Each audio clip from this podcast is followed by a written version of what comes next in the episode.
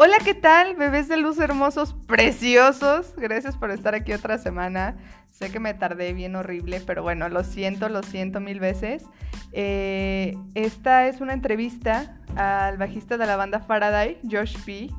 Eh, banda la cual conozco por mi amigo Dieguito Heredia, Corazón Te Amo.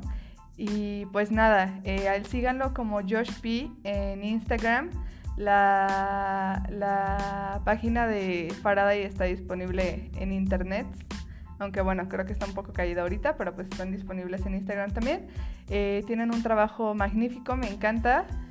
Eh, pues nada, es una entrevista sobre él personalmente y sobre la banda, el proceso creativo y todo esto. Eh, tengan una linda semana, los amo con todo el corazón. Muchas gracias por esperarme y estar aquí otra semana. ok, los amo. Besos. Bye.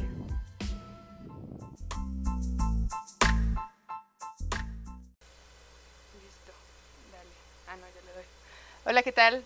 Bienvenidos a su podcast Ni un cuerno ni un madrazo. El día de hoy tengo un gran invitado que no conocía.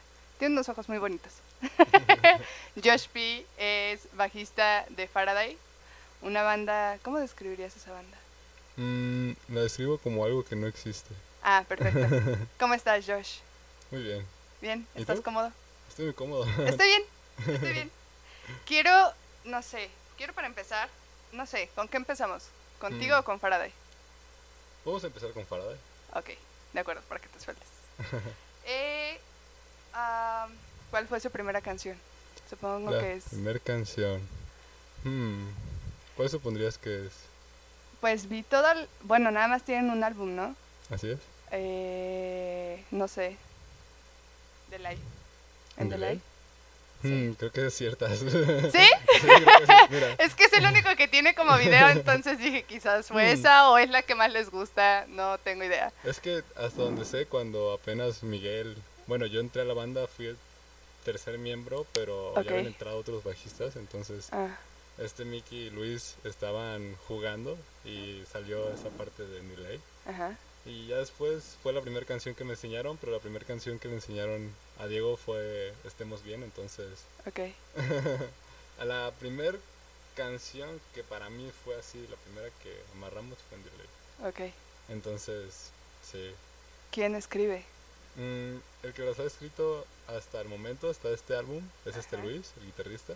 Okay. Pero en este segundo álbum que estamos haciendo, ya todos le están metiendo un poco de, de lo suyo, entonces... Ah, ¿Qué porcentaje llevan de ese álbum mm, avanzado? No lo sé. de acuerdo. Ok, tengo aquí a los integrantes. Tú eres el bajista, Josh P. el guitarrista Luis Rubalcaba. Así es. Mm, bueno, el, el, tecladista que es por el que yo estoy aquí, Dieguito, bebé Heredia.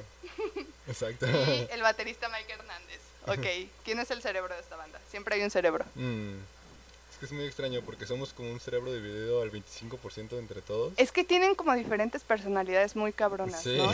O sea, para empezar. Entonces, con una persona que no quiera, ya todos no creemos. Ok. así como que no, la misión se, se cancela, ¿sabes? Ajá. Y si es solamente de un lado o si es solamente del otro, pues no sé si por ejemplo todos estamos de acuerdo, pero Luis no está de acuerdo. Ok. O sea, todos tienen que estar de acuerdo. Ajá, todos tenemos que estar de acuerdo. Si no, no funciona. Aunque hagamos como que estamos de acuerdo, Ajá. no va a funcionar. Ok, son como un viejo matrimonio. Exacto. El álbum se llama Media Luz Ajá. y el video en delay está grabado como Media Luz. Me gustó, me gustó ese video, ¿sabes? Está interesante. No sé, como que saca algo de cada uno. Sí. Sí, eso está chingón. Ok, vi que el objetivo de la banda es que cada persona pueda tener una interpretación de su música. Ajá.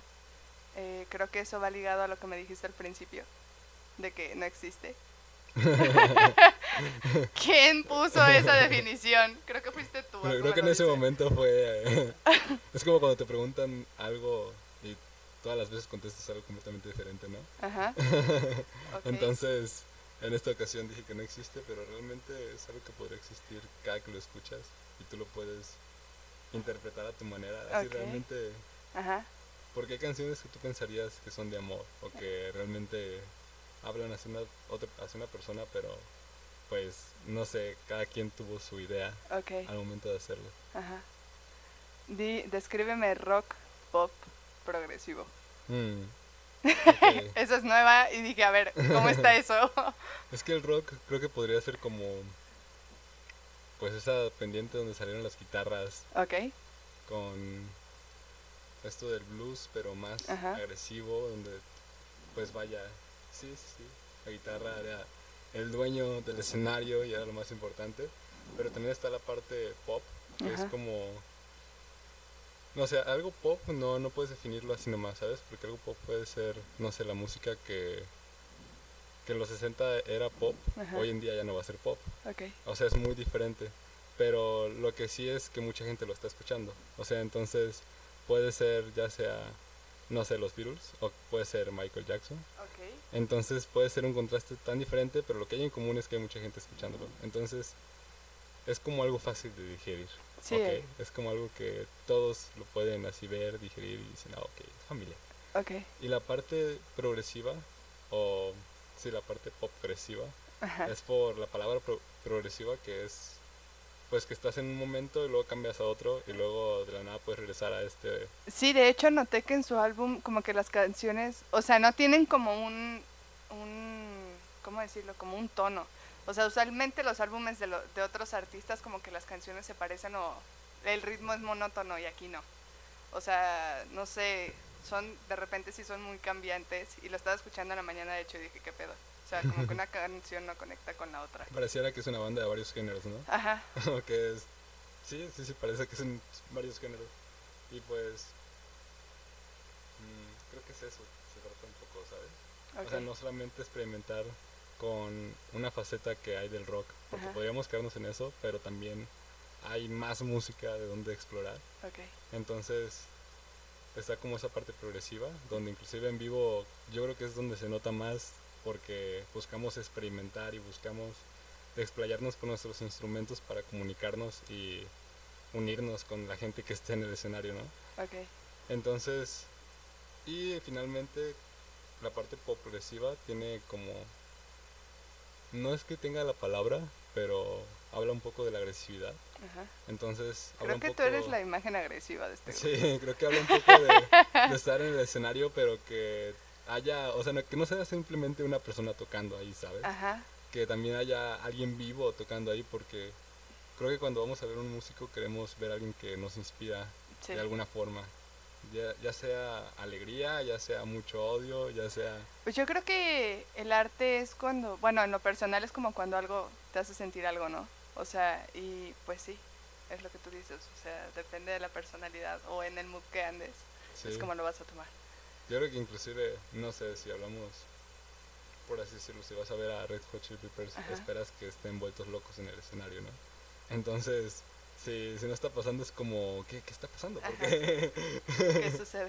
sí, ¿qué sucede? ¿Alguien está enfermo? Explíquenme. COVID. Ok, ¿quién nos inspira? Hmm. O, no sé, sí, ¿quién nos inspira? Es que esa es una buena pregunta. Como, hay quienes se pueden referir, no sé, a bandas, Sí. bueno, me refiero más en lo general, o sea, ¿quién nos inspiró como banda? Supongo que siempre llevas como un ejemplo de que dices, ah, pues no sé, está chido eso. Y, o sea, sí, ¿quién nos inspiró? Bueno, creo que como para dar ideas así muy generales, podríamos decir, bueno, es que pienso en Diego que le gusta Porter. Ok. Pienso en Luis que le gusta Gustavo Cerati. Um, Luis me recuerda a Gustavo Cerati. Sí, es como... Muy cabrón. Pero en versión loco y científico. Con mucho café de por medio. Pero sí, sí, lo veo y digo, Gustavo será. Sí, algo me lo decía. Eh, Mickey es como, no sé, Dave Grohl, entonces, bueno, en su manera de tocar, ¿no? Como su estilo musical.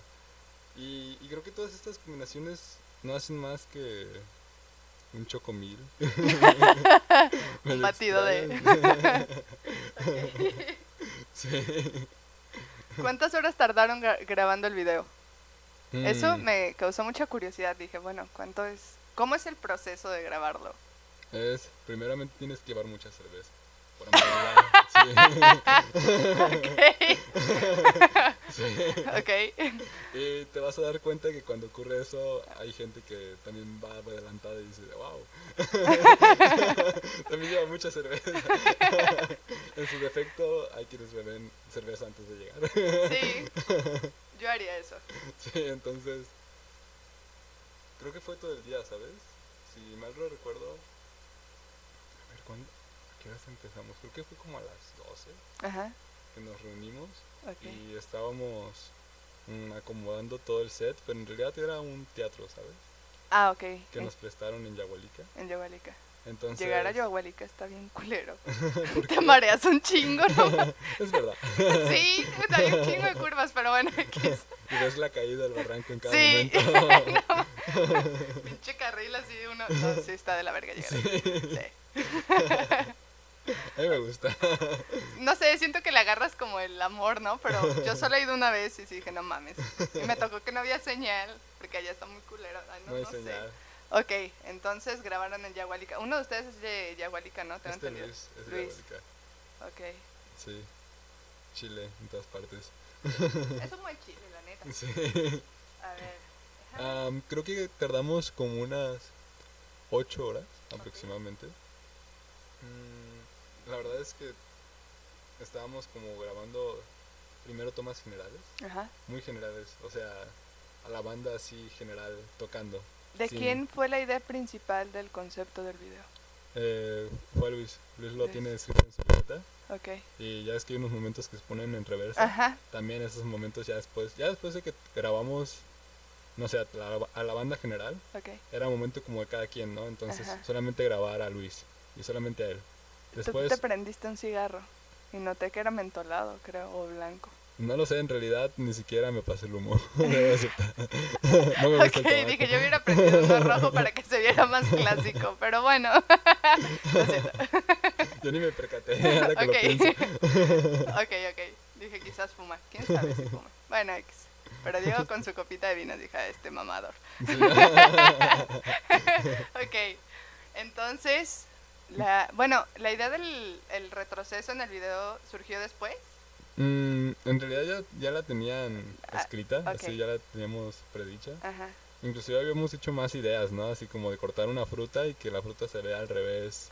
Cómo se, se une en vez de ser cortada. Ajá. Y se nos habían ocurrido varias cosas, pero en ese momento las que quedaron. Okay. Inclusive habíamos grabado una que no se quedó en el video, que era una rosa. Ajá. Cortarla y pues en el momento en el que saliera de reversa, pues se veía como se volvía... ¿Y por qué no lo metieron? No lo sé, honestamente no lo sé. no, bueno. Son de esas veces que ves y dices, ah, no, como que desequilibre. Ah, sí, sí, sí, no, es que aquí ah, ya lo metí, no me gustó. Ah, y no nos gustó nunca, entonces. no, no quedó. No quedó. Ok. Sí. Muy bien. eh, a ver. Ay, no lo sé. Ok. ¿A qué piensan llegar? ¿Qué tan lejos piensan llegar? Mm, creo que viajar por todo el mundo, ¿sabes? O sea, sí es un pedo de que quiero que me... Bueno, por ejemplo, pienso en Nirvana, en Kurt Cobain. Él no se quería ser famoso. ¿Tú quieres ser famoso? Yo honestamente sí, pero, o sea, es como... O sea, a mí lo que realmente me interesa es viajar, ¿sabes? Ah, ok. o sea, si soy famoso en... Pero, ¿te interesa como banda o solo te interesa viajar en general? O sea, si tú viajas está chingón o si viajas con ellos está chingón. O sea, realmente el punto es viajar. Bueno, creo que viajar en general sería chingón. Tocar en los cinco continentes y conocer así el mundo. Okay. Ya después yo iré por mi parte. De acuerdo. Pero creo que así en general sí es una meta que creo que es muy lograble en este tiempo, ¿sabes? Sí. Que, no sé, tenemos internet y podemos mandar publicidad súper barata a Japón o podemos mandarla, no sé, a España. Ajá. Y no sé, si quieres hacer, mandar publicidad por la televisión, te va a salir mil veces más caro. Entonces es como, ok, creo que tengo oportunidades por allá, puedo intentarlo. sí, ok, porque tienes una cerveza que dice Faraday. Porque tenemos una cerveza llamada Faraday. ¿Y quién les produce la cerveza? Eh, hay un maestro cervecero aquí en Guadalajara que prepara la cerveza Faraday. ok. Es una Imperial Stout de 12 grados de alcohol. Oh. Muy bien. sí. perfecto. Cuando la bebés sientes que tu, no sé, tu cerebro recibe una patada de burra. Ajá. ¿Por qué no la han comercializado? Porque solamente la hemos tenido en los conciertos. Ah, ok, o sea, es como un pedo exclusivo. ok, entiendo. Pero, ¿sabes? Con esto del COVID y que no podemos tener conciertos, creo que tenemos que entrar a esta nueva fase de me da mucha risa porque pienso en mi papá en estos momentos que era miembro del Club Águilas. ok. mes con mes le llegaba una revista. que, ok, entiendo. Que era, no sé, decían cosas curiosas del América, ¿no? Y te decía hasta historia y, y te ponía. Algo como más exclusivo. algo más exclusivo. Inclusive si querías ir a ver un partido del América te daban descuentos. Ah, Entonces, creo que hoy en día con las páginas web, con el medio digital y con la pandemia de por medio creo que van a ser membresías Faraday algo así y que lleve una cerveza okay. Faraday de regalos estaría buenísimo pero es como ideas que uno piensa en sí, cuarentena. que piensas cuando te estás durmiendo, dices, güey, estaría chido. ok. Sí. Vi que también tienen merch. Así es. Ok, ¿y esa dónde la consigues? Aquí. Aquí en mi closet negro. Aquí en mi closet negro, exacto. Aquí en mi cuarto. o en la página web. Ok, con la página web. No, bueno. bueno, creo que en estos momentos más bien en la página de Facebook. Ajá. Faraday Teman. Okay. O en la página de, Instagram que también es Faraday Teman. Ok. La página web ahorita está un poco... Está en ah, construcción. Ok. Tenemos aquí un programador. Oh, en serio, genial. Hola. conectado, amigos. Sí. Ok. Bueno, sí, respondiste bien esa pregunta. Porque aquí tenía anotado que nuestra música llegue a todo el mundo y nos haga viajar los kilómetros necesarios con el fin de dejar un legado musical. Creo que eso me lo dijiste. Ok, perfecto. Voy a empezar contigo. ¿De acuerdo? ¿Estás de listo? Estoy listo. Perfecto. ¿Quién es Josh? ¿Quién es Josh? Mm. Qué buena pregunta. Creo que es un ser humano que está en la búsqueda de encontrarse a sí mismo, ¿sabes? Y de crecer integralmente en todos los aspectos de su vida. Creo que está en ese camino. ¿Y cómo vamos? Ah, apenas descubriéndolo, o sea, es cuando... ¿Apenas vas empezando no sé? Cuando vas en un camino por crecer, te vas dando cuenta que para crecer primero hay que ver en dónde estás creciendo, ¿no? Ok. Y darte cuenta que no es una pelea contra las cosas externas, sino como una pelea por dejar de pelear. Ok, tiene sentido, sí.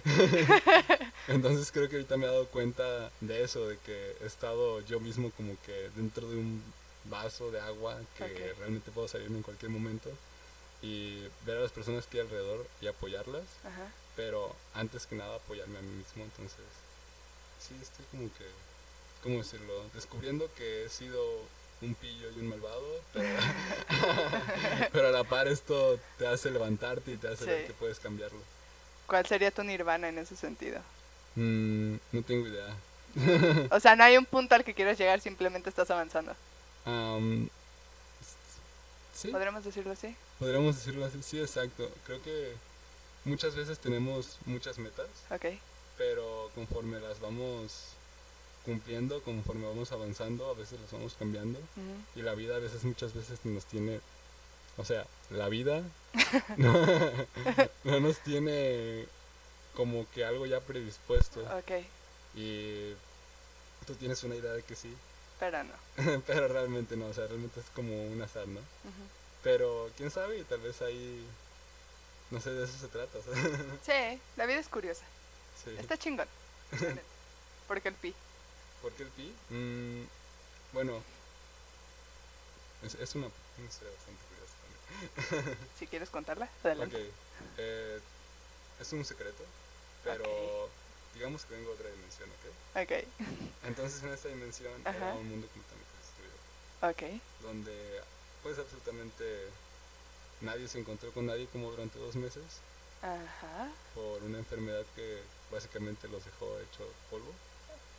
Entonces, la gente se empezó a juntar en pequeñas tribus. Como de 12 a 15 personas y entre ellas sobrevivían. Y nuestra tribu se llama Pi. Y a todo esto era solamente por una idea que alguien que ni siquiera es matemático la dijo, solamente era que el número pi era para sacar toda la circunferencia de la Tierra. O de un círculo, cualquier cosa, cualquier, cualquier circunferencia redonda. Sí.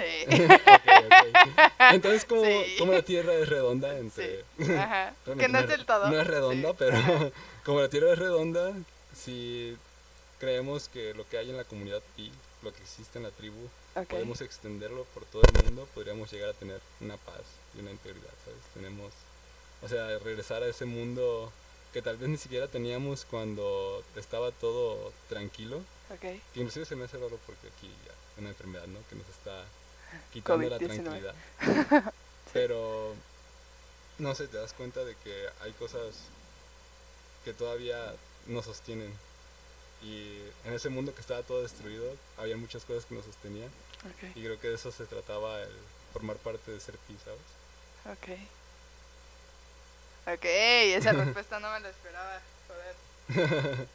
Tengo otra. ¿Qué tanto hay o sea, realmente en, cuando sales a tocar, eh, ¿qué tanto hay de ti realmente en el personaje? ¿Es un personaje?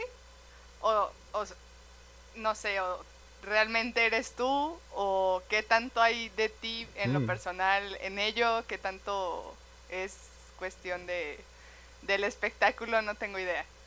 No lo sé, es que te contaré un tiempo que viví en la calle. Ok. Y ese tiempo a veces he pensado que es cuando más fui yo, ¿sabes? Okay. Que tal vez no fue la mejor persona que pudo haber existido, pero puedo decir así como, no estás intentando ser lo que la sociedad te dice ser. Ok, solo está haciendo. Ajá, solo está haciendo, exacto, exacto. Entonces, creo que ese momento de estar en el escenario es ese momento de libertad de que solamente está haciendo y a veces creo que es el momento más real que puedo tener porque no puedo llegar al kiosco corriendo a toda velocidad y la gente se asustaría, ¿sabes? Más. Porque pues mírame. el único lugar que puedo estar eufórico y como loco es una colmija. si ella grita, yo grito y no hay ningún problema. y el otro es con Faraday. Entonces, sí, creo que es más real. Aunque a veces tengo que entender que mi cuerpo tiene que calentar antes de hacer todo. Ahí te quedas a la mitad, no mames. sí. Cuando eres un niño puedes hacer saltar y hacer un montón de cosas y no pasa nada. Pero ya tenemos una edad que ya no. El cuerpo ya no nos lo permite. Ok. Sí, eres muy energético en el escenario. Sí. Demasiado. ¿Qué opinan, qué opina de eso tu, tu, bueno, los demás integrantes? Porque veo que son como más calmados. Quizás el que te sigue de, de energía podría ser, pues, Luis. Sí. Pero no sé, pues bueno, es que Mike está en la, en la batería, no es como que pueda hacer mucho y pues Diego es Diego. Tú y yo conocemos a Diego. Exacto. no va a hacer nada. No, Diego es tan tranquilo. Entonces, no sé, ¿te han dicho alguna cosa? ¿Ha habido como, no sé, algo? Mm. ¿O simplemente lo respetan y te dicen, güey, date? Solamente una vez recuerdo que. No, no recuerdo por qué razón fue, pero estaba cansado y me senté. Entonces ya estábamos tocando y este Luis fue la primera vez que me regañó y me dijo, güey, ¿qué te pasa? ¿Por qué no te estás moviendo? ¿Qué? ¿Eres estúpido? ¿Qué? Clase salvaje eres. Entonces esa vez fue como de que, oh, debo moverme. Sí, supongo que tienen una costumbre tuya y de repente el cambiarlo. Sí, podría ser un poco raro. De hecho es muy curioso, cada vez que nos vamos a plantar en un lugar para tocar, es como que la zona de Diego es un espacio de un metro cuadrado, así, no sé, circular, en el cual no se va a mover más. El espacio de Mickey tal vez sean dos metros en donde la batería está y pues Mickey. Y luego el espacio de Luis es donde está pues Luis con su pedal, su guitarra, no sé, puede que un metro y medio. Y luego mi espacio es como Todo. cuatro, metros, cuatro cinco metros lo que tengo que caminar. sí, siempre es como... Sí, eres como el que está brincando y el que está en todos lados y sí, muy bien. ¿Por qué el bajo? no lo sé, ¿sabes? Creo que fue un... En realidad, un amigo me dijo, si tú tocaras el bajo, yo haría una banda contigo. Ok. Y como teníamos los mismos gustos musicales, yo dije, ah, ok, eres un buen guitarrista, creo que agarraré el bajo. Te caso. Okay. Y pasaron como tres meses, yo no sabía nada de notas, creo que simplemente mm, en la cuestión de los sonidos me dejaba guiar como por un cierto parámetro, mm, como, como no establecido, pero establecido por, no sé, por las escalas, pero simplemente no sabía ni qué notas eran, solamente sabía la medida entre cada nota. Okay. Pero no era como que fuera importante para mí. Recuerdo que el tercer mes estábamos improvisando y sonaba como si fuera una película de Halloween de terror. sonaba muy feo, pero disfrutaba bastante. Entonces, creo que por eso me gustó el bajo. ¿Cuánto llevas tocando el bajo? Mm, como unos seis años. Ah, ya, tienes un ratillo. Sí, creo que todos, no sé, en cualquier arte llegamos a pensar, o tal vez yo llego a pensar, podría haber avanzado más. Sí, claro. Pero la verdad estoy bastante orgulloso de donde estoy hoy en día, ¿sabes? Creo que saber que, no sé, porque hay veces que avanzas y luego te regresas, luego avanzas y luego te regresas. Y luego entiendes que no se trata así como de avanzar, se trata simplemente de... simplemente ¿Mantenerte? A, donde estás, ajá, donde te estás regresando, mantenerte. Y, no sé, yo lo he visto más como que ver las bases y moverlas en donde estés, ¿sabes? Okay. Entonces, es un poco extraño, porque realmente siempre soy el músico que sale regañado, siempre soy el músico que sale así de... ¿Por indisciplinado? Ajá, como el que menos sabe. pero supongo que de todos los músicos que están ahí, soy el que más termina aprendiendo por, por esa misma razón, ¿sabes? Okay. Entonces eso es algo que me ha gustado. ok. ¿Dónde estarías si no estuvieras en Faraday?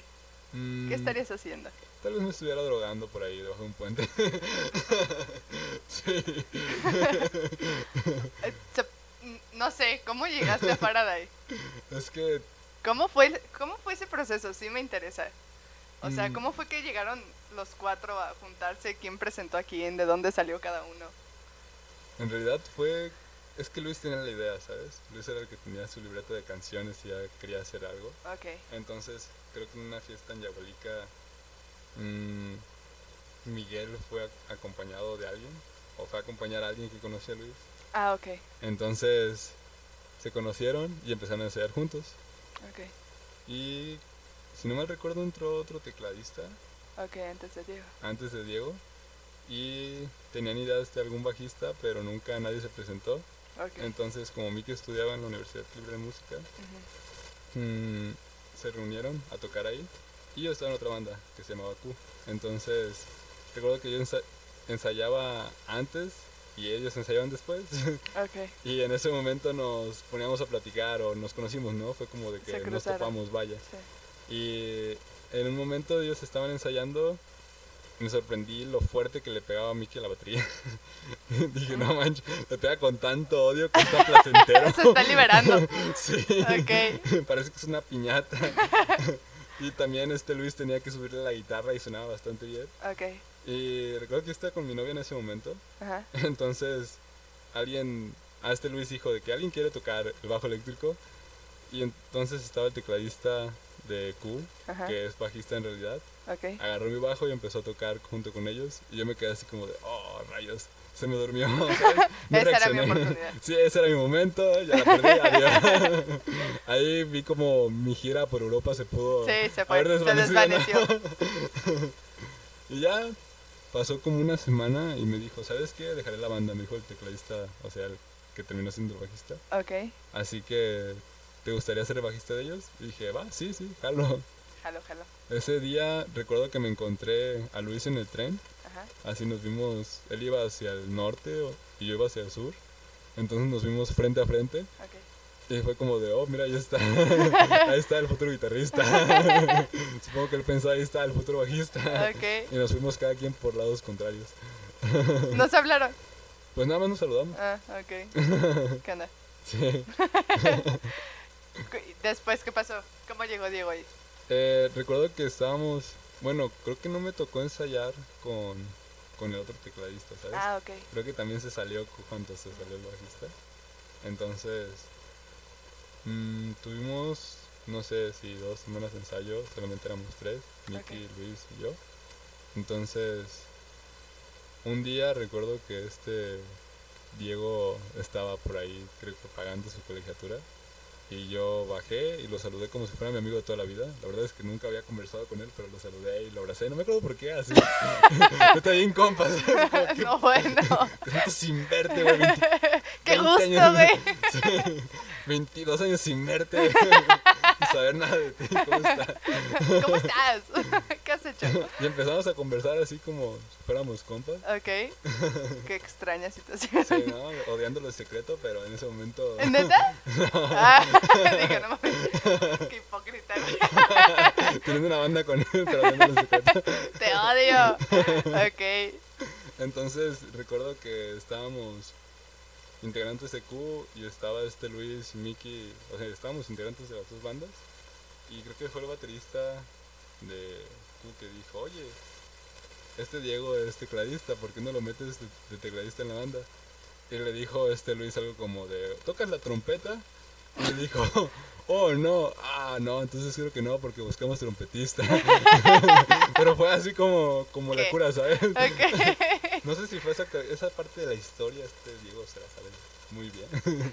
Diego y Luis se la saben muy bien. Ok. Pero sí recuerdo que le dijo así de que, ¿eres trompetista? ¿Es trompetista? Que yo sepa, no. No, no, no. ¿No? No, no, Ah, bueno. Solo es tecladista. Porque me dijo que te dijera que no lo has besado. Porque no nos hemos besado. es que me dice, mándale, mándale mensaje a Josh y dile que es puto porque no me ha besado. Y yo me quedé así de, güey, es trompetista. Diego, ¿eres trompetista? Posiblemente lo sé. no lo sé. No lo sé.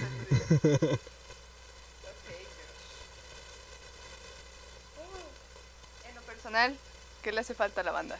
¿Qué le hace falta? Sí, algo que... Mm. No, no me digas el punto de vista de los demás, lo que tú me dirías, esto le hace falta. Yo creo que le hace falta mirarse a sí mismo y decirse, Simón, lo tenemos todo, güey. Va, vamos, va, va. ¿Sabes? Así como...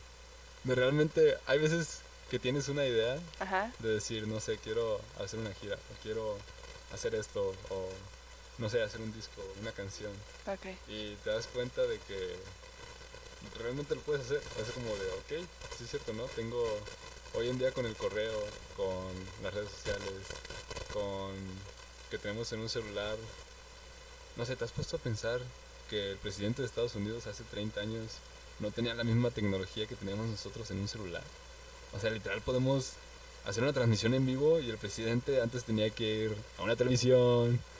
Y hacer una transmisión. Sí, hacer una transmisión en vivo. O si nos preguntábamos, no sé cuánta población había en la India, era como de, pues había que llamarle a alguien que estuviera en la India y se especializara en eso. Hoy en día no, ¿sabes? Hoy en día... Solo lo googleas. Sí, exacto. sí, todo es muy sencillo realmente. Pero creo que eso a la vez, no sé, bueno, ahorita que mencionaste al presidente, como que tiene sus, sus detalles malos, porque pues ahí está Trump tuiteando pendejadas, entonces es como, güey, ¿qué hubiera tuiteado el presidente hace 30 años, sabes? No lo sé. No tengo idea, pero es una buena... sí, es una buena herramienta si la sabes usar. Ok, entonces a lo que vamos es que... Creo que lo único que cambiaría sería la perspectiva que tienen los integrantes de sí mismos, inclusive así de, de mí mismo, de decir, o sea, realmente tenemos todo para conquistar el mundo si queremos. Ok. Listo. Realmente podemos conquistar el mundo si queremos, pero nada más es cuestión de centrarnos, saber hacia dónde queremos ir y ir hacia ese lugar. O sea, no lo tienen muy claro como banda en este momento. O sea, mm, están... Creo que lo tenemos claro, pero no, no hay como que un A, B, C, como así tal cual un mapa a seguir. Que igual ya es muy efímero, ¿no? Porque tenemos tendemos a poner esas metas y luego se cambian y luego te va llevando de una a la otra. Es como, no sé por qué razón terminamos en la televisión la, hace dos semanas y por qué en este momento estoy grabando un podcast. o sea, no hice ningún, no hice ningún movimiento por, por buscarlo, ¿sabes? Solamente llegó. Creo que es tomar las oportunidades que se te dan, ¿no? Exacto. no sé, de algo puede salir algo. O sea, de una cosa sale otra supongo que... bueno, es que nunca he tenido una banda. Entonces así como que digas, conectar A con B y B con C. No, no, sería, no sé cuál sería el proceso, supongo que solo mm. sería tomar las oportunidades que se les presentan, pienso yo, no sé. Creo que a veces es como abrirnos la a la idea de que hoy en día tenemos conexión con todos, así como me acordé del meme que vi que es una persona que le está mandando un mensaje a Cristiano Ronaldo a través de su Instagram. que le manda una foto de una torta acá bien suculenta. Y le dice, oye Cristiano, estoy comiendo esto. ¿Qué estás comiendo tú? ok. ¿Le contestó? no, no le contestó. Oh, pero, pero te pones a pensar así como, wow, o sea, si hay un... No sé cómo se le puede decir es como un líder de internet que hace 10 años decía que YouTube iba a revolucionar el mundo y que Twitter iba a revolucionar el mundo. Y él dice que si quieres hacer algo, lo que sea, o sea, ya sea un disco de música con raperos, por decir así, un ejemplo, agarres 500 raperos y a todos les mandes un mensaje en su Instagram. Así, y sobre todo si son raperos que están cerca de, pues digamos en este caso de Guadalajara, ¿no? O de México. Pero te vas a dar cuenta de que más de uno te podría contestar. O sea, si de verdad le mandaste mensaje. O sea, de 500 algo va a salir. Sí, de 500 algo va a salir. Y si no sale, igual ponte a trabajar, porque lo más seguro es que esos 500 mensajes los puedas mandar, no sé, estando en el baño, ¿sabes? Estando en un momento que, que de verdad es tan fácil, está tan a la mano. O sea, sí. lo, lo realmente complicado es ya una vez que está como este momento en el que tú y yo estamos grabando. O sea, fue tan fácil conectar yo estaba en la playa así súper lejísimos y te aseguro que en otra época hacer esto de juntarnos, sí, era una yo no me hubiera enterado. es que está, está muy cabrón porque, y es lo que dices, ¿no? como que las, no sé, las probabilidades son muy grandes o hay como muchas maneras de darte a conocer o te facilitan mucho la, la situación, todo esto de las redes y eso, y considero que pues es muchísimo más fácil. O sea, pues es que, o sea, ah, no sé, para yo lo conocí por Diego. ¿Por qué conocí a Diego? Haz de cuenta que Diego y yo estudiamos en la misma secundaria, pero Diego es dos años más chico que yo. Y yo vi a Diego en Facebook y dije, este güey yo lo he visto. Entonces ya después yo empecé a hablar con Diego y de ahí salió. Me contó de su banda, todo este pedo y, y ya después te digo que que le dije, hey Diego, eh, necesito, o bueno, ¿quieres eh, grabar conmigo? Pues Diego de que no, estoy con Josh. Y yo así de, bueno, pero, o sea, si no hubiera existido Facebook, yo no conozco a Diego, en consecuencia no estaría aquí, ¿sabes? O sea, es como, sí, es muy improbable a la vez. ¿Y cuántos artistas, gracias a Facebook o YouTube, han así hecho un boom, ¿no? Que de la nada son ultra conocidos. Sí, pues ¿Cuánta gente no ha salido de Instagram? o en este momento TikTok. ¿Sabes? O sea, ya creo que la posibilidad de ser alguien conocido es muy fácil. Pero creo que lo más importante ya no es ser conocido, ¿sabes? Es como impactar en la vida de, de alguien más. Es que también, como ya es tan fácil, ya hay tantos, como que ser como punto y aparte de todo el resto está como más cabrón, supongo. Sí. Creo que estás literalmente a un clic de que te olviden completamente, ¿no? Y de que haya alguien más, más, no sé, mejor músico o con más calidad en, lo que sea, ¿sabes? Hasta mejores producciones. ¿Quién más les produce? ¿Ah? ¿Quién les produce? Mm, es que fue como un chocomil en producción, ¿sabes? Una parte fue en Fermata, en la escuela de música, y otra parte fue en estudio nueve y medio. Okay. Entonces, son creo que como un 70% de las tomas grabadas fueron en Fermata y que el otro 30% fue en el estudio de 9 y medio y ya la edición fue en el estudio de 9 y medio con Gerardo. Saludos a Gerardo. Saludos a Gerardo. no sé quién es Gerardo, pero saludos. ¿Qué tan difícil es grabar un álbum? Ah, no sé. ¿Cuánto se tardaron? Nos, nos tardamos, a ver, Creo que como un año y medio, tal vez. Sí, es que yo supondría que es difícil desde el momento en el que se juntan como banda, ¿no? Porque si te juntas con otros músicos a hacer música es porque tarde que temprano quieres grabarlo en un disco y subirlo a, a que todo el mundo lo escuche, ¿no? Ok. Entonces, creo que desde ese momento fueron como año y medio, año y ocho meses. Ok. Y lo publicamos hasta los dos años de que inició la banda porque no teníamos el nombre y cuestiones legales de derechos de autor, de autor y cosas que tienes que conseguir. ¿Cuál fue, eh, perdón, cuál fue el primer nombre de la banda? Hace rato, hace rato me dijo, estaba platicando con Diego, le dije, ya me puse a investigar y, vi todo lo, lo, visible y me dice, ¿cuál fue el primer nombre? A ver si está Leona. y así de, ay, Diego, te vas a poner perro, neta. Entonces, ok, repíteme el primer nombre. Lunaron. Lunaron. Sí. ¿Por qué lo cambiaron? Por derechos de autor. Ah, así, así, literal. Había una persona que tenía un nombre muy parecido. Ajá. Se llamaba Lunar. ¿Lunar? Que según Indautor, Lunar y Lunaron son muy parecidos. Pero no son iguales. No, no son iguales. Pero, o sea, ya por simple Ajá, son parecidos, ya valió más. Exacto, exacto. Sí, entonces, pues no fue. Pero fíjate que me gusta Faraday, ¿sabes? ¿Es por el científico? Sí.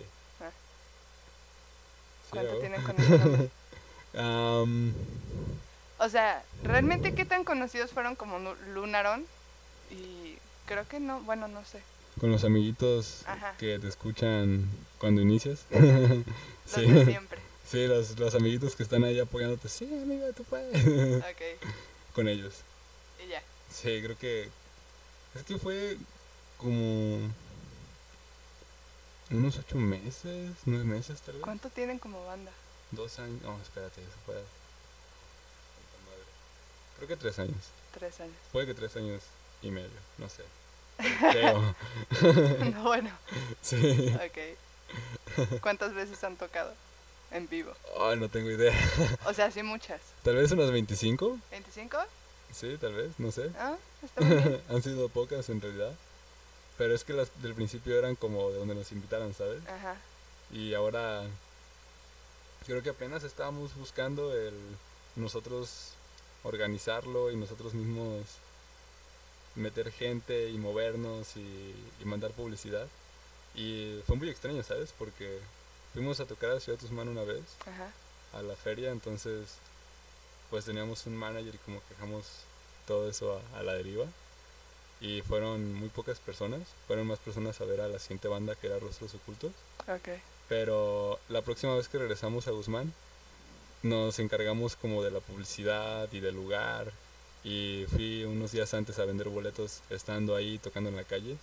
Entonces fueron como unas 70, 80 personas, el lugar se veía lleno, entonces fue bastante bueno el darte cuenta que no tienes que contratar a alguien sino que se trata más bien de tú ir con la persona y decirle, hola. Hola, tengo ese... Sí. ¿Quieres estar? y hay gente que te va a decir que no, y eso está muy bien, y hay gente que te va a decir que sí, y eso está más que bien. Creo que la idea es esa. Sí. ¿Cuál ha sido el momento más vergonzoso que has tenido en la banda? O sea, tocando, que tú dices, mm. no mames, qué oso, güey. Yo pensaría que cuando me caí, ¿Te caíste? Sí, en la última presentación que tuvimos antes del COVID. Ajá. Me resbalé. Salté y el piso se me resbaló y empecé a volar como Superman, así hacia el frente, pero hacia el piso. okay. Entonces en ese momento como que tus segundos se hacen más lentos. ¿Cuando, te ves cayendo. sí, y recuerdo que vi el bajo que iba a ponerse un golpe así contra el piso directamente y dije, ok, lo moveré y pondré mi brazo. y cuando le hice, lo hice sentí muchísimo dolor, pero supongo que ese fue un momento vergonzoso. ¿Seguiste tocando después de eso? Ah, e, eso fue lo vergonzoso, que sí, seguí, seguí tocando, pero no con la misma precisión, me dolía. Ok. Sí, entonces eh, ese momento podría ser. ¿Has firmado algún autógrafo? Mm, creo que sí, pero fue muy cura porque no me acordaba de cuál. Se supone que cuando eres artista tienes que tener tu firma del INE y tu autógrafo, que son dos cosas muy diferentes para ¿Ah, que no pase. Sí, yo no sabía eso. yo tampoco sabía eso. pero, me dijeron así de, oye, por si acaso quieres, recuerda que tienes que tener un autógrafo aparte de tu firma. Fue como de, no. Al rato en falsificando los documentos de Josh P. Y yo no me acordaba de mi autógrafo.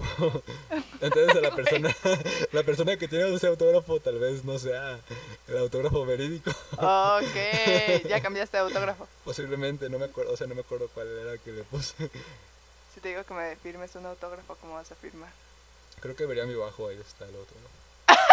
¡Qué chapa eres! no. ¿Qué rayos? Es como no acordarte de tu nombre. Es verdad.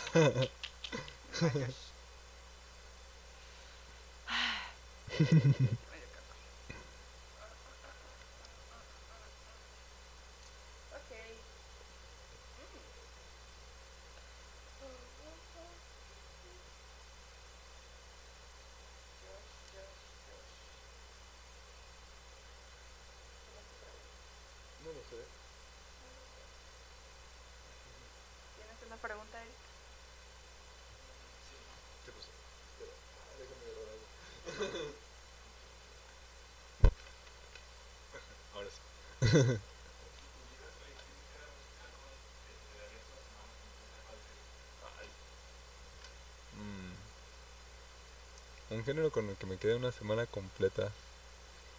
¿Para qué? Ah, para no escucharlo.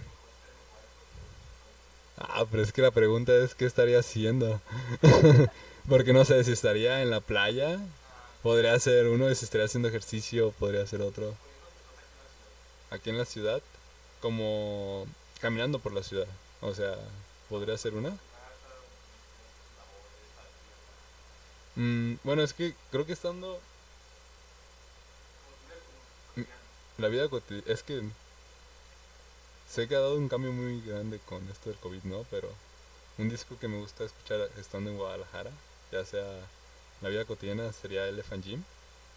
Yo creo que música de Elephant Gym podría escuchar Sí, es que sí, sí, Creo que lo podría escuchar toda una semana sin, sin ningún problema. Le llaman rock matemático. Entonces, sí, mat rock. Ah. Entonces está rico, está muy, muy rico. Recomendado y aprobado. Ahorita lo escuchamos. ok. A ver.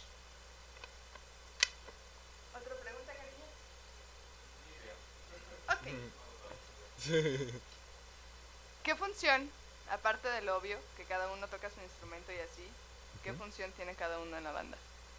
Hmm. Funciones en la banda, como por así decirlo, administrativa. pues no, no lo sé. No sé qué tanto se hace en una banda. Desconozco el mundo. Es que es muy extraño porque creo que hoy en día es como como todos somos el 25% de la banda, entonces cada quien puede estar abierto a las oportunidades que se encuentre en literal, todas partes, ¿son el 25%? Sí, literal, literal en Indautor viene especificado que cada uno es el 25%. Así literal viene por escrito. ok, ok, ok. Pero realmente tú sientes que sean el 25%? Hay veces que en momentos siento que hay alguien que tiene más carga, ¿no? Ajá. Ya sea por lo que están haciendo o por lo que estén componiendo o por las personas con las que están conectando o por quienes están buscando. Y hay veces que la carga se hace más a otro o a todos, ¿no?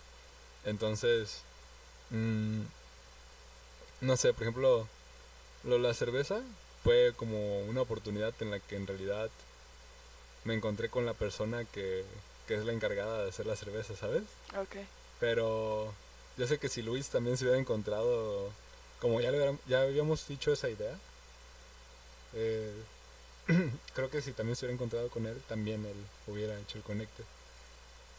Lo que hacemos y nos ha funcionado siempre que no sé si sea algo no sé simplemente nos reunimos y tenemos como una junta no entonces vemos cosas que tenemos que conseguir y no sé me gustaría que son cosas random como no sé una mesa una sí cosas muy sencillas no pero no son como no sé este alguien que, que grabe videos un lugar para para grabar el video un chelista o si no como cosas que, que necesitas. Por ejemplo en la, canción de Media Luz puede conseguir un chelista. Sí lo noté en la canción de Estemos bien fue conseguir a los metales Ajá. al saxofón trombón trompeta entonces son como pequeñas misiones que van surgiendo y que entonces vas haciendo. Y, y no sé si, por ejemplo, eh, queremos hacer algo en segundo piso. Creo que algo que se nos había ocurrido que no hicimos era mm, hacer como avioncitos de papel y hacer algo con ellos. Pero ya después se nos hizo una idea como de, ah, no, no, no, no tenemos que hacerla, ¿sabes? Pero en, todo caso, si necesitábamos hacer eso, pues la misión sería conseguir hojas y así, ¿sabes? Ok. Entonces creo que todos funcionamos mm, conforme vamos, no sé, conforme vamos teniendo ideas. Ajá. Si este Mickey se encuentra con algo, entonces ahí vamos todos. ok. Sí. Son como un engranaje. Sí. Pero funciona. Funciona. Eso es lo bueno. Y a veces, no sé, cuando hemos intentado trabajar con, con otras personas, esa otra persona nos dice que somos un caos porque no nos habíamos percatado. Bueno, yo no me había percatado de eso, pero sí somos un caos, ¿sabes? O sea, decimos que nos vamos a ver a una hora y nos encontramos hasta otra hora. Eh, vamos a ensayar a tal hora y ensayamos a otra hora o no sé, este en vez de estar como concentrados en una junta como normalmente una junta creativa podría ser, es como de que de la nada, no sé, de que, ay Diego, cállate, güey, cosas así, ¿sabes? Empezamos a jugar entre nosotros. Ok. Entonces, hay veces que también, no sé, inclusive creo que tengo que aprender a que todos esos momentos son parte de, del mismo cotorreo y es lo que le da vida, porque creo que también la gente que va a escuchar música trata de distraerse, ¿sabes? Sí. Entonces, si nosotros fuéramos 100% firmes y 100%, a ti tú vas a hacer esto, y tú vas a publicar esto, y tú vas a hacer esto, y tú a las 10 de la noche quiero que hagas esto, y si no, te pego. Sería bastante rígido y no funcionaría. Sí. sí, entonces... Tiene que ser un proceso más relajado. Sí, creo que así funciona. Sí, siento que son como hermanitos. Sí. pero... que se, no sé, que se pelean, pero ahí están. O sea, están muy sobres. Eso está chingón, la sí, neta. Sería divertido pelearnos, creo que sería divertido ver quién gana. No lo sé, necesitaría ver a los otros dos para decirles quién gana. Pero Diego está grandote. Yo tendría miedo por Mickey. ¿Por Mickey? Sí, es que Le pega muy fuerte la batería, creo que Sí, exacto, sí, oye, sí. Sí, no sé, siento que Luis se ve más tranquilo, pero siento que hay algo en él como de genio genio asesino, no sé. como, no sé, es como mal, no, no sé, es que lo ves, no lo conozco en persona, pero lo ves y es como que, no sé, se ve como que todo bonito, se parece a Gustavo ti pero siento que hay algo malvado en él. Tal vez lo haya. Sí. Sí, yo creo que sí. No sé, me da esa impresión. No se va a lavar la boca, ¿no? no, yo creo que sí, porque, porque es vocal. Yo creo que sí se lava la boca. Se le vería. no lo sé. No sé, me da esa espina. Como también sé que hay algo malvado en Diego muy adentro de él. Nadie es tan tranquilo. No, Diego es, sí se le nota, ¿no? Diego, no sé. Diego es más temible. No lo sé. Aún no, no sé. pero siento que hay algo malvado. Y siento que tú no. Bueno, tú eres como más auténtico. Pero siento que hay, no sé, siento que Diego estaría siendo asesino serial si no estuviera en Faraday. Algo así. Puede ser, puede ser. Me da esa impresión. Todo elegante, pero todo un asesino. Nah, güey, es que nadie es tan elegante. es que nadie es tan elegante. no, nadie, nadie es tan elegante, de verdad. me acuerdo que un día llegó y yo, me estaba muriendo de calor. Y yo no soy una persona precisamente calurosa. Y llega de que en saco yo, digo, no mames. Tienes calor, güey. Y me dice, no, ya estoy acostumbrado, no mames.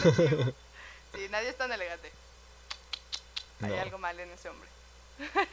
Sí, de tener ataques de euforia, ¿no? En las noches. No sé. sé que no duerme. de hecho, yo también. Lo veo conectado todas las noches. Sí. Una vez me habló a las 4, ¿4?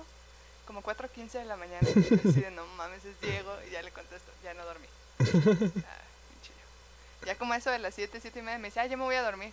Y yo ya de que en el trabajo ya soy maldito, güey, chingo madre. Sí. Saludos, Diego. Saludos, Diego. Ok. ah, se me acabaron las preguntas. Mm. No lo sé. ¿Es hindú? Sí, es. Creo que no es exacto. Bueno, es que yo tenía la idea de que era Shiva, pero alguien llegó y dijo que no era Shiva, que era. Es que Shiva tiene más brazos, ¿no? No sé si Ganesh o Krishna, no sé, pero... Es que hay tantas vidas.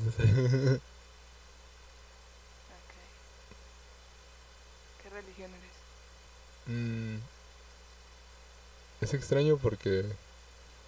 No sé, hubo un tiempo en el que me despertaba y, no sé, yo soy bautizado católico, ¿no? Entonces, era como ser católico, ¿no? Okay. Y luego me empezó a interesar como todo esto del budismo y me fui como por ese lado. Luego me encontré con un librito que venían como, no sé, 400 religiones. Madre. Entonces... ¿Cuál quieres ser hoy? sí, ¿cuál quieres ser hoy? ¿Cuáles principios de justicia quieres seguir el día de hoy?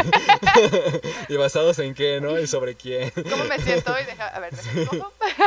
ok. Lo único, algo que no alcancé a leer fue el Corán, que me daba bastante curiosidad. Ok. Porque, pues, no sé, qué extraño, ¿no? Es algo completamente diferente. Sí. Pero creo que pasé toda esa etapa en la que me despertaba todos los días y creía en un Dios diferente o, o le rezaba algo diferente o creía cosas diferentes. Pero ahorita lo que más me ha llamado la atención son las religiones antiguas, como lo que dicen de Wiccanos y todo esto. Ok. Pero lo que está es, no sé, como... Es que no sé, quienes escuchan de brujería piensan en el diablo y cosas así, ¿no? Pero la brujería realmente es algo que era del hombre nardental, de antes de que existiera Jesucristo, la Iglesia Católica, o la idea de un diablo. pues es, realmente la idea de en sí el demonio como lo conocemos viene de Dante, ¿no? Mm. O sea, el infierno, toda esta situación. Creo que sí. No, lo sé. En la Biblia nunca lo... Es que en la Biblia no lo menciona. No lo especifica. No. Pero... No sé, yo solamente sabía que eh, demonio significa enemigo. O sea, es como el contrincante, ¿no? Como tú puedes, no sé, tener tu, tu antagonista y es como el demonio, ¿no? Y pues el demonio para Dios era un ángel literal hermoso que se llamaba Luz Bella, pero hace no sé cuántos, ¿cuándo fue cuando empezó todo esto de que empezaron a ahorcar brujos? Y, ah, en la Edad Media. En la Edad Media, ok, en la Edad Media a los brujos se les considera como una clase de sacerdotes, ¿sabes? Era como, como no sé, como ir con un chamán. Ok. Era así, otra persona que podía adivinarte, tal vez decirte unos que otros consejos, escucharte, decirte, Simón, tú eres chido. Dale por aquí, güey. sí, te va a ayudar, ¿no? eh, pero pues a los sacerdotes católicos no les gustaba eso. Ajá. Entonces, en la brujería existen dos dioses muy importantes, que es la diosa de la fertilidad, que está representada como una mujer gorda, que chichona y fértil. Y era pues la representación de la fertilidad en la tierra que había pues para comer, ¿no? Y el dios de la casa, que cuando no había fertilidad y no había nada para comer, pues entonces el, hombre nardental literal tenía que salirse de las cavernas a cazar. Y la representación de este dios era un hombre vestido en pieles con unos cuernos de lo que cazaba. Entonces agarraron esta imagen de ese dios que fue nardental, fue de mucho tiempo, fue inclusive conforme el tiempo y las culturas fueron avanzando, ese dios era como un dios visto el que te iba, no sé, morías y te recibía él, ¿no? Él era el que estaba en las puertas del inframundo. Entonces, todo evolucionó hasta que llegó el catolicismo y dijeron, no, pues mira, esos son exactamente los demonios. No, no eran los que tú creías que, pues el dios de la casa, pues es que era importante para el hombre nardental, ¿sabes? Sí. Cuando cazabas tenías alimento, tenías pieles para cubrirte del frío y tenías herramientas con los huesos. Y pues se confundió un poco las ideas. sí. Sí. Pero pues esa clase de brujería creo que es la que me gusta. Muy bien. Así. ¿Algo más que quieras agregar? Oh, no tengo absolutamente nada más que agregar. Solo si me tienen una pregunta que hacer, sí, pero no Creo se que se me han acabado las preguntas. Algún día se me ocurrirán más. Gracias, Josh. ¿Quieren fumar? ¿Qué? Bueno, yo fumo marihuana, pero no sé si... Paso, gracias. ¿Quieren fumar? ¿Quieren drogas, niños? ¿Quieren drogas? tachita, una tachita. gracias, gracias. Será la siguiente. La siguiente. ¿Estás pacheco? Sí. Lo sospeché desde un principio. Soy una ilusión, Josh. Nunca te abrí la puerta, ¿no? Estás en la cervecería ahorita. Mis amigos solo me, me vieron entrar aquí. Güey, qué pedo, sabía que estabas Pacheco. Pacheco conoce Pacheco. Pero bueno, ok. Gracias, Josh. Gracias a ti. ¿Dónde te pueden seguir? En Faraday te van. Arroba te van. O Josh Vives. En Instagram. En Instagram. O así. O en Facebook, en todas partes. Perfecto. YouTube. YouTube. Spotify. Spotify. Sí, escúchenlos. Son buenos. Son buenos en lo que hacen.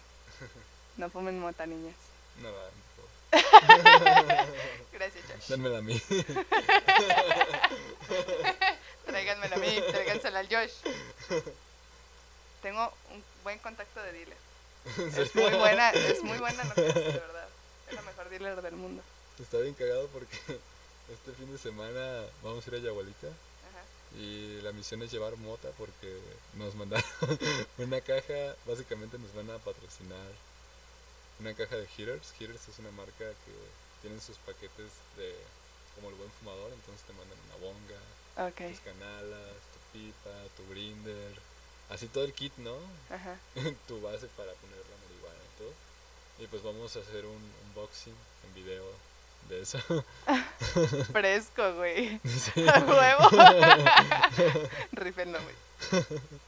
Yo me meto a esa rifa. Hmm, creo que es que no solamente vamos a hacer eso, queremos hacer como una serie de comedia, entonces no queremos que salga la marihuana así exactamente, sino que salga brócoli, ¿no? Ok. Pero ya hay pensados unos episodios para poner de por medio las pipas y cosas así. Creo que después de terminar esos episodios, si rifamos las cosas, sí estaría muy chido. A huevo, publicidad, publicidad chingona. Publicidad chingona, sí. Gracias, Josh. Oh, gracias a ti. Ahí nos vidrios. Ahí nos vidrios.